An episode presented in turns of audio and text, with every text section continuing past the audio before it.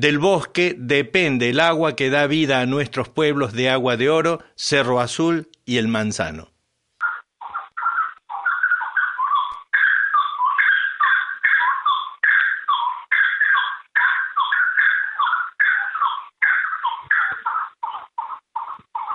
Por función de, lo que estaba en vigencia, no se podía solicitar ninguna obra. O sea, no se podía solicitar ninguna obra. Pero no en vigencia, sino el principio de la zona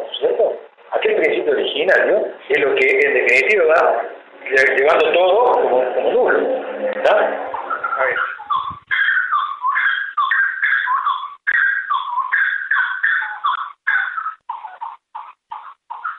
Los emprendimientos inmobiliarios en Candonga no respetan las leyes ambientales que mandan conservar las zonas de bosque nativo consideradas zona roja y que son de máxima protección.